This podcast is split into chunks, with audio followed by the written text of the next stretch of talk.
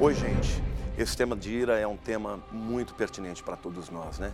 E eu acho bacana ver como a Bíblia, ela apresenta os nossos heróis, apresentando também os defeitos que, ele tem, que eles têm, né?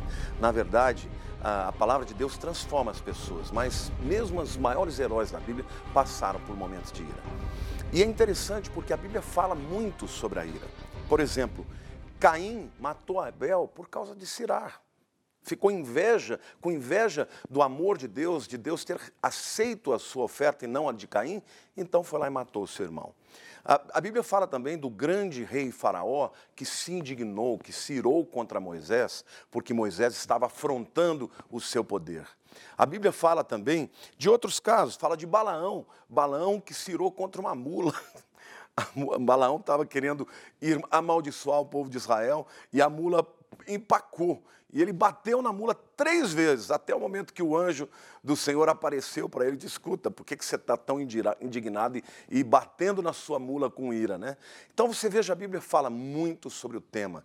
É importante o tema da ira e as consequências que a ira provoca na vida daqueles que a têm. Tiago capítulo 1, versículo 19 diz assim: Sabeis estas coisas, meus amados irmãos. Todo homem, pois, seja pronto para ouvir, tardio para falar e tardio para se irar. Essas duas palavras, na verdade, antagônicas, né? prontos e tardios, são duas palavras gregas que muitos conhecem. A primeira é táxis. Táxis, o que é um táxi? Nada mais do que um veículo de transporte rápido. Táxis é rápido.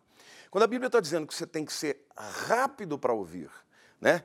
Rápido, pronto para ouvir, o que mais? tem que ser uh, tardio para falar e tardios para se irar.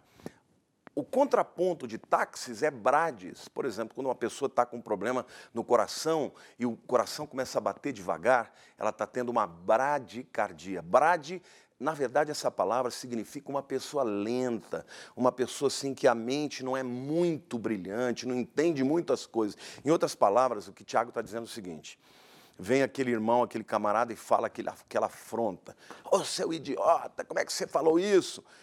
A pessoa pronta é a pessoa que imediatamente já devolve, né? Está sempre com a palavra na ponta da língua para devolver. Mas aquele que é tardio para falar, ele pensa: meu Deus do céu, será que ele falou isso mesmo para mim? Como é que eu vou responder a essa, a essa afronta? E quando a pessoa demora para responder, passou o tempo. E o texto diz que a gente deve ser também tardio para se irar. Em outras palavras, o conselho que o Senhor está nos dando é que a gente tem que ser pronto para ouvir. Tem gente que é pronta para falar. Você é aquele tipo de pessoa que, quando o teu marido ou tua esposa começou a falar dentro de uma argumentação, você já pensa que sabe o que ele disse lá no fim, e eu sei o que você está dizendo, já sai brigando, e a pessoa diz: Pera lá, não era nada disso que eu ia dizer. A Bíblia diz que eu tenho que ser rápido para ouvir, mas eu tenho que ser tardio para falar.